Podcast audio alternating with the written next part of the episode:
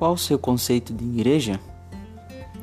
Igreja é uma congregação local de indivíduos regenerados e batizados após profissão de fé. A igreja é o corpo de Cristo, do qual ele é o cabeça.